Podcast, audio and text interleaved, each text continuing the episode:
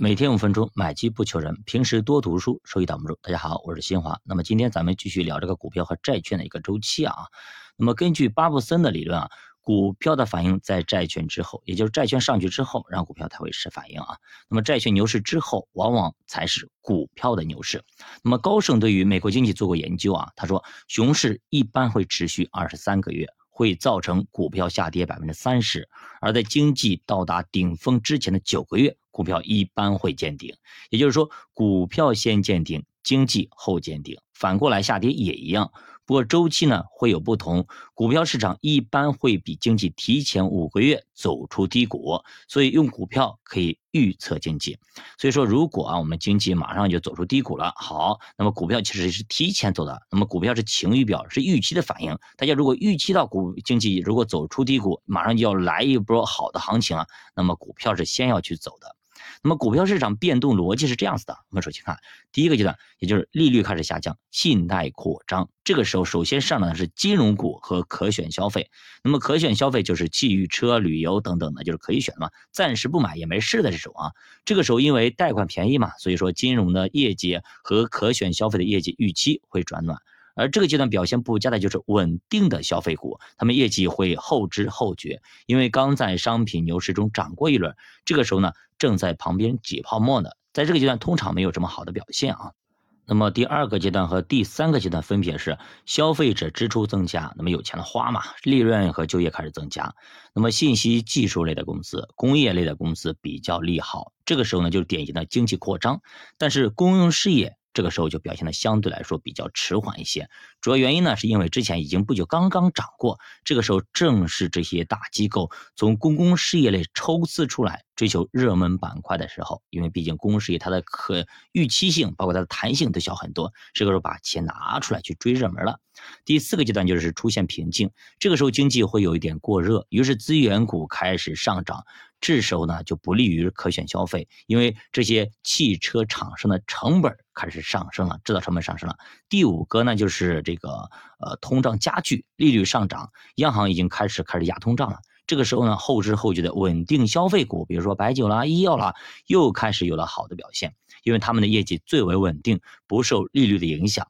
而这个阶段表现不佳的就是金融啦、信息技术类的，还有工业类的。也就是前三个阶段引领市场走出牛市的那些白马股、那龙头股、那些热门股，全都表现不佳。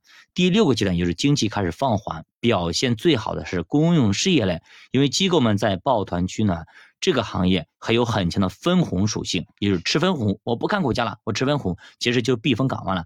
也有几乎固定的业绩，受到经济波动最小而表现最差的就是资源股了，比如说石油啦、能源等等啊。这个时候商品恐怕已经开始下跌，所以大宗商品你关注一下，而资源股则开始暴跌。那么其实这个周期啊，呃，跟咱们以前讲过的积极型资产配置里面不是也有周期吗？也讲过吗？有点类似啊，唯一不一样的地方，那本书认为呢。公用事业涨的时候呢，算是阶段一的上半场，而金融和可选消费是阶段一的下半场。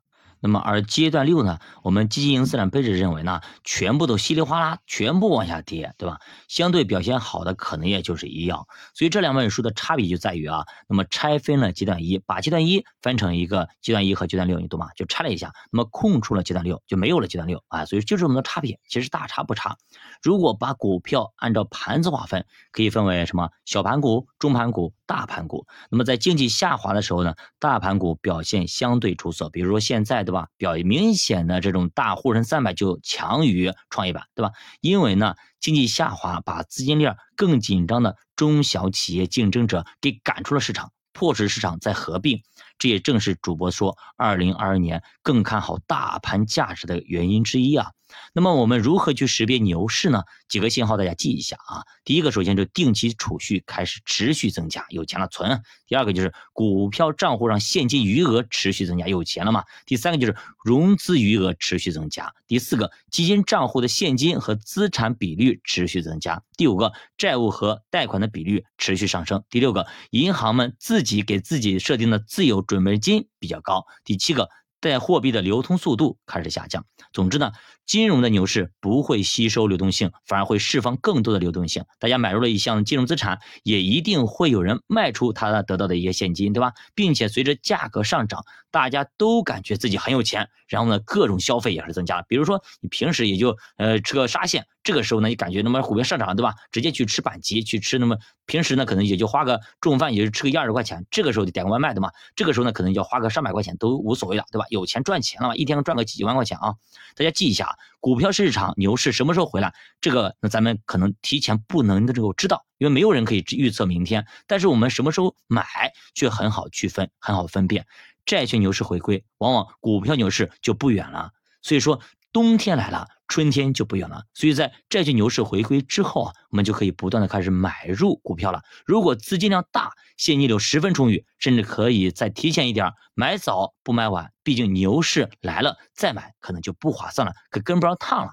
那么咱们买入的逻辑是什么？我给大家说一下啊，只要股市的估值在历史估值的下半区下半段。其实都可以不断的买入，慢慢的买出一个底部来，因为没有人可以预测那么最精准的底部，因为买出来嘛。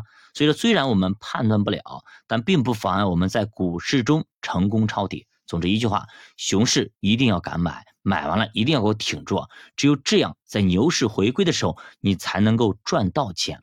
而这本书一直在讲周期，这就是告诉我们，经济一定会回归的，股市也是一样，这也是主播的投资逻辑，在不贵的时候慢慢布局，然后就是耐心等待止盈点的到来。所以说呢，目前那个时点呢是二零二二年一月三十号，我这个文章是二十八号写的，这个时点上，主播也是在不断的布局的啊。随着市场下跌，不断的买入，那么当然了，这样买很烧钱，如果你没有足够的子弹。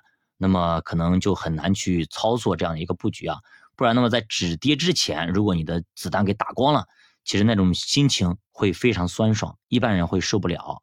那么如何利用各种资产的周期来布局咱们的资金呢？我们下节给大家继续接着讲。如果大家对投资感兴趣，可以点击主播头像关注主播新品团，跟主播一起探讨投资智慧。再见。